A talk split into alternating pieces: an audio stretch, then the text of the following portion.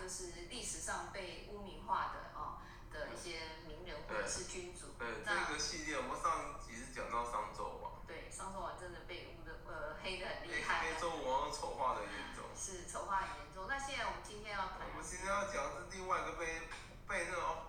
后来后代污名化严重的，就是说不只是他的后面的朝代，后面好几个朝代，不知道为什么一直在污名化他。呃我们接着要讲的是秦始皇，哇，这是我们秦始皇是被后面好几个朝代污名化，很夸张。对，这是一个算是中国第一个叫做称称皇帝。对，我们先简单介绍一下秦始皇这个人啊。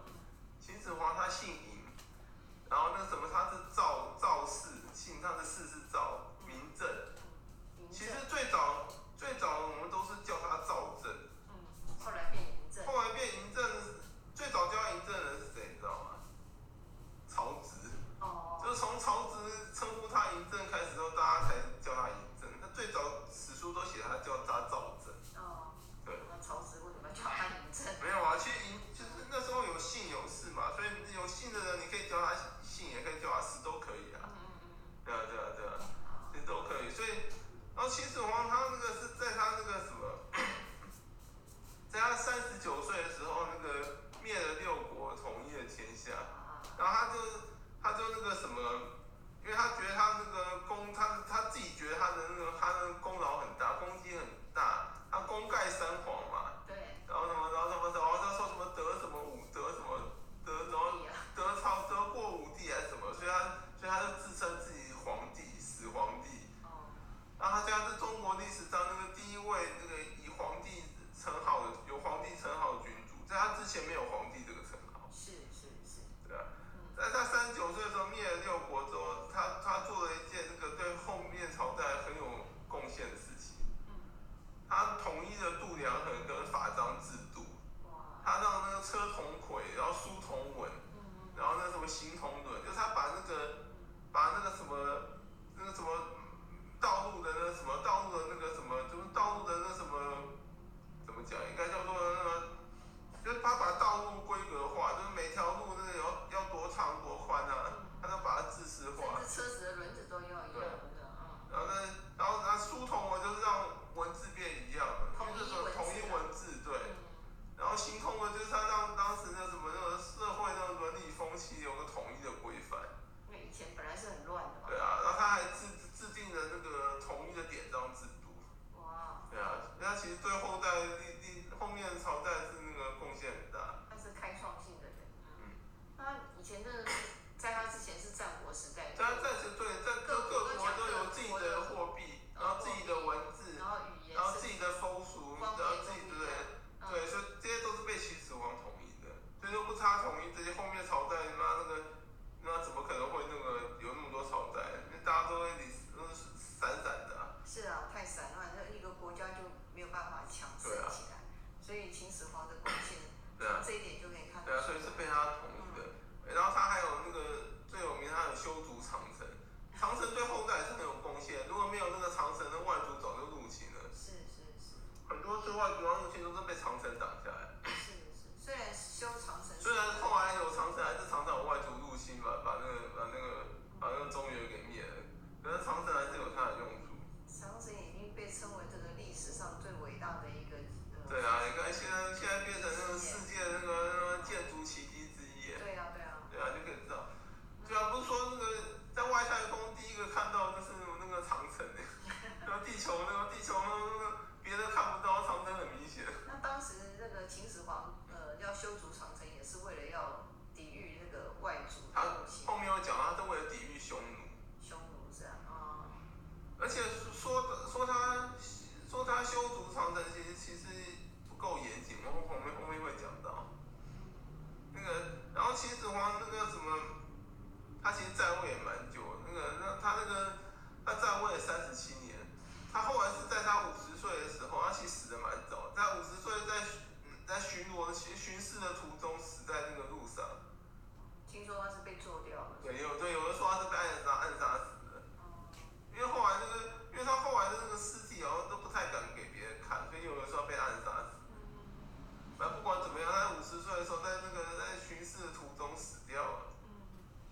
那你说这个呃哦啊 呃哦 呃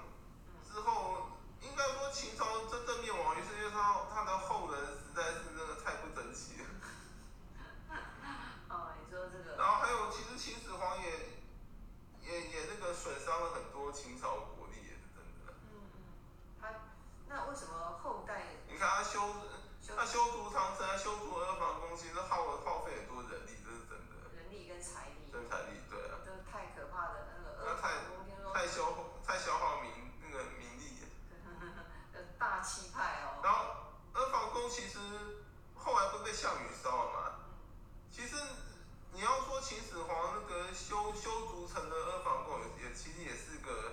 哦哦啊嗯啊啊想要修一个很很那个啊、后来都为了彰显权势，都要修一个很那个气派的建然后筑那个物出印来度啊不。是有太极马哈陵吗？对啊，嗯，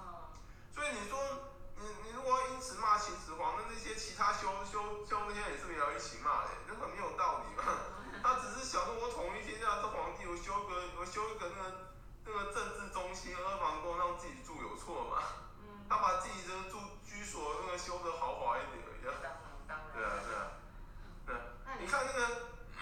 你看后来曹操不是都都有修铜铜雀台嘛？对啊，所以就知道他那种为了彰显自己的威仪，都要建一个很豪华、豪华气派的建筑啊，这无伤大雅的。 是是是，只是只是因为秦朝国祚很短，没有没有几年就灭亡了，所以秦始皇被骂。其实那个什么后代很多人用的郡县制是是秦始皇定下来的，哦，对啊，就那什么就是那个什么地方那个什么那个地方什么一什么郡啊县啊那个制度其地实是有方，治理，对啊，其所实有中央集权地对啊方治理，嗯其实郡县制我们现在有在用啊，我们现在不是一堆县啊，什么县什么县嘛，嗯这其实都从前秦朝沿用下来的啊，其实美国那么多州也是这样跟。法章制度啊，然后嗯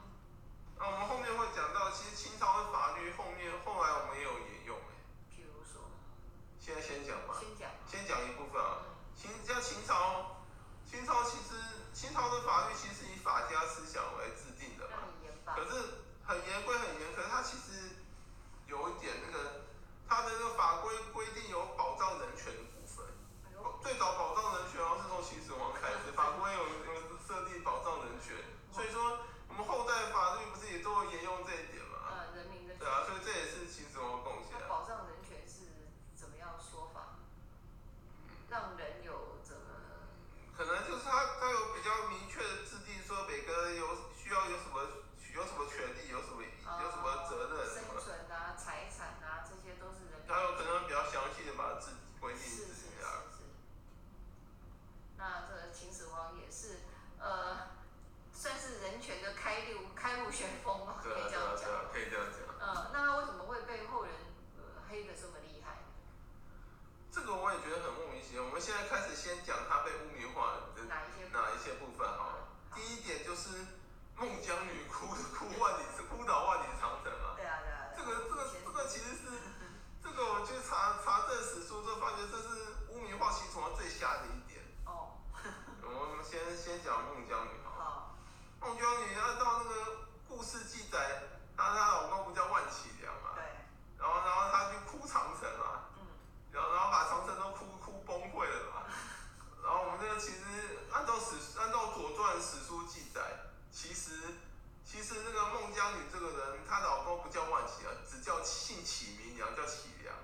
而且他们是齐国人。哦，讲明白就是跟秦始皇没有任何关系，嗯就莫名其妙被栽到他头上。她她老公是齐国的将领，叫做齐良。哦然后那个齐良在某一次出征举国的时候战死了。哦，然后知道齐国的国君就跟那个就某就在那个什么在归途的路上啊，遇到了那个齐良的妻子，就跟他说，那个、啊、你老公死了，我很抱歉，啊我想要在原地就在这个地点帮他办个追悼会，就把他就就找一堆人来帮他那个马啊、来了，把他把他把他下葬礼遇他，然后找一堆人来那个祭拜他。然后齐良的那个妻子孟姜女就跟那个齐国国君说：“你这样子好像于理不合，因为当时当时的那个葬礼是说要回到自己的家乡下葬，所以那齐国国君说好，那我就把它运回去，落叶归根就把它落叶归根，运回运回齐良的家乡，把它下葬。嗯，然后左段故事就到此为止哦。所以你我发觉最瞎有两点，第一点，孟姜女跟她老公齐良是齐国人，跟秦始皇到底有什么关系？对。然后第二点，他们夫妻跟长城都没有任何关系。后来被说成说后她说来故事就是故事很多，就是越传越夸张夸大，她老公姓万，对。所以要被压在长城上叫万然。后后来还传承什么到传承说秦始皇觊觎那个孟姜女美色，想要强夺她。啊，强夺人气，然后不成，然后孟姜女后来后来呢，后来后来就这个，好像就后来就自杀在长在长城底下还是什么，反正故事越传越夸张。本来是一个齐国将领死，然后齐国国君要要下要礼遇下葬他，然后要帮他开个追悼会，跟长城没有任何关系，这是齐国。后来传一传传传传到后来，不知道为什么变成孟姜女跟万绮良是秦始皇扯上关系，然后后来又跟长城也扯上关系，那你所以老公就去修长城。对啊，而且他因为他姓万，所以要被压反住，正反正所我以就要觉让得这个长城不这个故垮。事版本后来不知道是谁然传后用出来人。的祭哦，活着活人把他祭在里边，很可怕。哎，对，说到人际，我们要补充一下上一集商纣王。商纣王有一点，我真的很想帮他暗赞。嗯他他这个他祭祀没有没有用活人祭祀，他没有他就没有用人祭。哎呦，对，可是周朝开始就恢复人祭好了。可怕！对啊，哦活我着就活人祭祀。对，商纣王其实把活人祭祀废掉了哦。这比较有人权嘛。对啊对啊对啊所以所以说比他们。较有人耻所以之心所以嘛。周武王还有点黑他，我觉得很很夸很夸张。现现在看起来周武王比他还可怕。真的很可怕，活人祭祀这是这是什么嘛？对啊，商纣王再怎么样都没太有，残忍了，难道就是因为他没有火人祭祀，周武王说说他不敬鬼神？太可怕了，太可怕了。我觉得鬼神这种你应该也不会希望别人活人祭祀啊没吧？理的，对呀，应该是的，没错。对哦，啊，那你刚刚说到这个秦始皇被所以秦始皇被这这点这这他第一点被污名化，就是孟姜女跟长城没有关系，然后跟秦秦国也没有关系，他是齐国人。然后不知道怎么后故事版本传一传到后代啊，很多朝代一直流传这故事，越传越夸张，传到最后版本就变成孟姜女哭了万年长城。所以秦始皇就因此被被污名化几千年，而且还不是不是汉不是只有汉朝污名化他，然后后代那种对历啊朝，历连代我都们以前读书的时候都都都接收到这种讯息啊，说孟姜女哭倒万里长城，然后说她老公是因为姓万被压在那，所以所以很多传说故事其实是虚构好的。可怕。哦对啊，真实版本其实就是就是她她老公是齐国那我将们领今天战死应的。该为这个秦始皇呃之外，还有哪一点他是被污名化的很厉害？哎还有很多嗯啊，就听说最有名被污名化就是他说他焚书坑儒嘛。哦，那我们先先讲焚书好了。好，焚书其实秦始皇焚的是那个什么，是那种那个是那种什么春秋啊，那个什么尚书那种，那那之类的书籍。秦始皇会焚他们是因为那个什么，这这这些书籍啊，对前朝一直歌功颂德啊，对啊，然后然后这些书籍留着的话，不利于不利于他用法家思想统治天下。哦，就是所以不他利才于要清焚朝统治，所以他才把这些书籍烧。就是讲明白，就是他烧的是一些马屁书啊。对啊，对啊，对啊，对啊，对啊。所以这样也没有错，是吧？按照对啊，按照秦始皇的秦始皇那个身份来说，他这个行为是没有错的啊。嗯嗯难道难道真的就是真的就不对吗？这是见仁见智啊。嗯，是，也可是有人认为他的确不该焚书，可是有人也认为他这样焚没因为错啊。文字总是一个呃一个思想的结晶，所以他认为说他很不重很不重视文字的，很不重视呃这个文学，对，所以他焚书的部分，可能也可能有人会认为他不对，有人会认为他对，这可能有争议。可是坑儒的话，我觉得他妈有有良知的都会都会觉得他杀的好，怎么说呢？因为当时坑儒真实事件是这样，那个实际上有记载，哦，就是说有一个有两个两个儒生啊，哎一个姓侯，哎，一个然后然后一个就是有两个儒生嘛，一个姓侯，然后一个姓卢。哦，那个人嘛，就对对，一个姓侯，一个姓卢，然后这两这两位儒生啊，嗯那个就是那个联合的一堆方术士啊，还有其他儒生啊，嗯，跑去跟跑去跟那个秦始皇那个什么进献仙丹，说什么吃什么吃的可以长生不老什么的，然后反正就说没有，他是跟秦始皇说，我们我们可以帮你提炼出一个长生不老的仙丹，哦然后希望秦始皇拨给他们一一一一大笔钱，然后当研究经费嘛。然哦，后秦始皇那时候可能就是皇帝的那个皇帝的那个，就说皇帝的很多皇帝都这样，一直想长生不老，所以你也不能说他就很像我们现在很多生技公对司啊，对啊啊，，对要，啊对啊，搞对啊，就这很个那样，多就很多对啊，很多对啊，对啊，对啊，对啊，所以他们这是人之常情嘛。就像唐太宗后来有人说他是吃丹药死的，他也是就丹药中毒而死，他也是想长生不老嘛。皇帝做到最后都想要很过瘾啊，对啊，想要要死，想要做久一点嘛，然后不要说皇帝，一般人都很想长生不老嘛。是啊是啊，所以秦始皇就相信他们，花拨了一大笔钱给他们去去那个去那个研究，去那个去炼制仙丹嘛。嗯结果这两位儒生啊，嗯居然卷款潜逃了，啊，他卷了这大笔钱绕跑了。他 他也很敢哎。对对对，然后秦始皇当然他妈当然非常嗯愤怒啊，所以他就把那个当时在咸阳城啊，跟这跟这两讲为儒生有关系的方术师，方术师炼丹的、啊，啊，还有其他的那些儒生啊，跟他一全起部全部研坑究，杀了。哦，那不少人啊，对，他坑杀了，他其实只坑杀了四百六十一人而已。哦，那这对这两位也在其中嘛，这两位有没有在其中我不确定，反正哦科奴的那个世界始末就这样，秦始皇被人诈骗，他们那那那个对啊，那个那个对啊，那个这这两位儒生好像是那种最早诈骗集团啊，哇 而，且还诈骗完秦始皇之后还卷款潜逃啊。这个胆子太大，了，这个 这算是呃有史以来第一对啊个诈骗，对而啊，所以且还所骗以的你人是说皇帝对，啊，所以说秦始皇身为皇帝，那难道不能杀不该杀吗？震怒了。我觉得要杀的好啊！你们现在诈骗集团多猖獗啊！我觉得我法律应该对于诈骗集团稍微稍微严格一点。应该学秦始皇坑杀了，这样这样诈骗集团应该就少很多。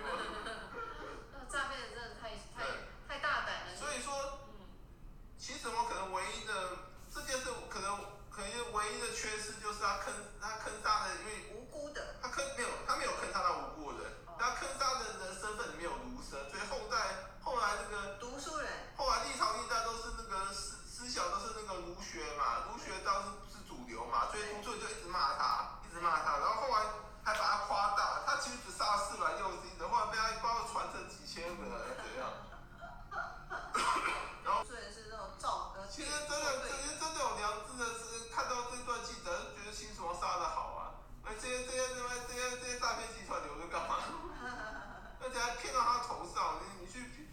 等于说你你自己去招惹他了，你去骗皇帝，那他不杀你杀谁对啊？那个太岁头上动土。真的真的，还全卷款潜逃哎、嗯，这里几个胆子也蛮大对的，对对对，很有 guts，很有这个哎、其实他胆们识其哦。哎其实他们卷款潜逃我不意外，他们念不出仙丹嘛，那怎么敢跟皇帝骗骗笑这样你？把他们，你把他们，你再给他们几几百年，他每天不出来瞎掰啊，对这瞎啊，掰。就是他们最后只能跑啊，不然怎么办？他弄不弄弄不出成果嘛，哪来那么多经费？那个弄不出成果，最后也是死了，干脆跑啊。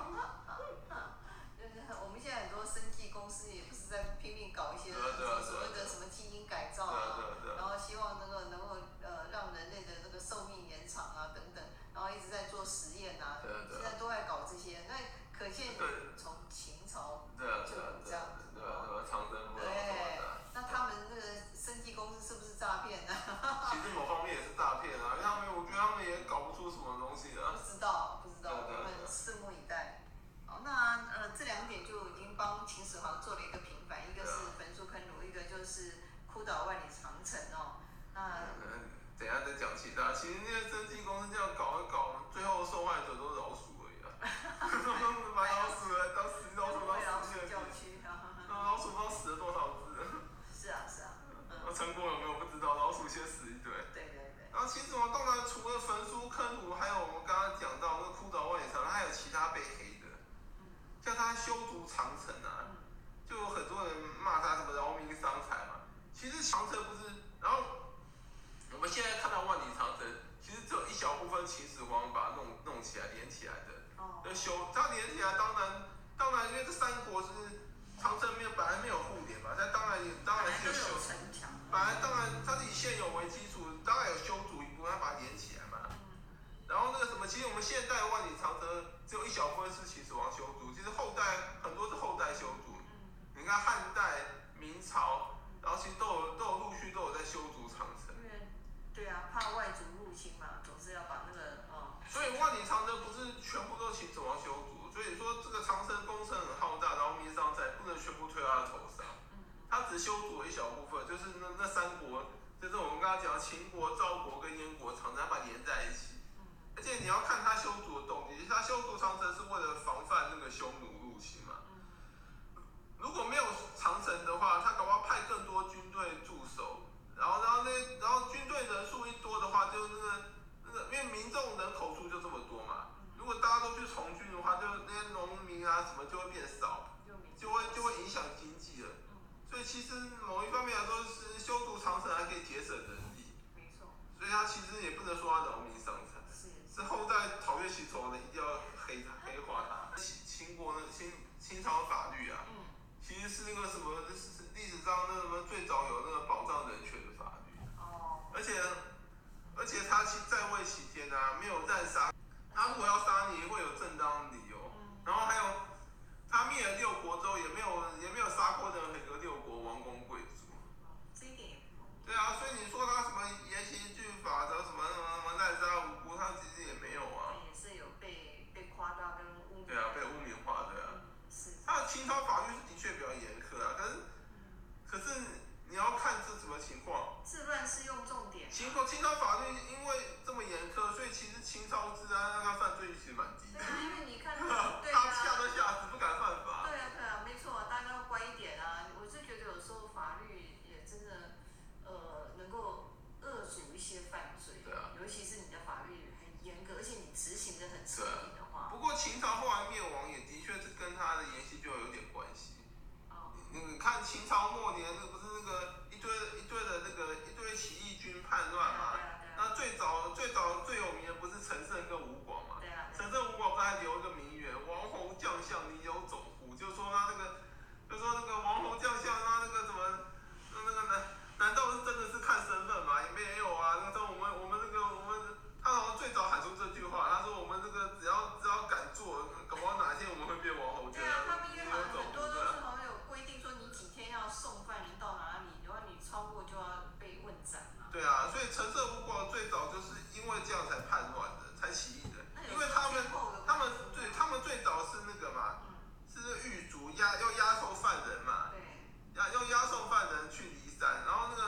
然后那什么中途因为下大雨出状况 delay 了嘛，他们超过期限了，造反了。开了第一枪啊。对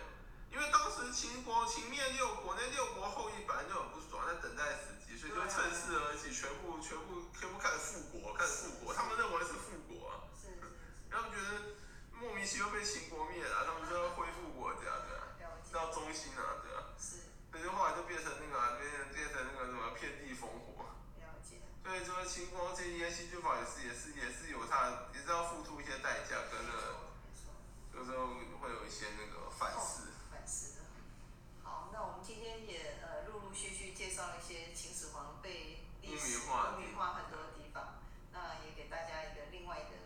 呃视角去思考很多。我们常说呃人的善恶不是由一个人说了算哈，或者由他后世的史家说了其算。实善恶很多都是立场不同，就会有不同的，就会有不同的感觉。可能你你觉得别人是恶，可是你换他的角度想，其实他觉得他在做的是善事对。，而且你要善恶其实是看立场来界定的。而且如果你从时空轴拉长来看，很多的善恶呃可能会从另外一个角度来解释。啊，然后，而且史书就像我们之前讲，史书都是胜利者书写，他那后代朝代一定一定会那个黑化前朝，那那那惯没例，错。对啊，好的，谢谢大家。就像那个当权啊哦者啊啊嗯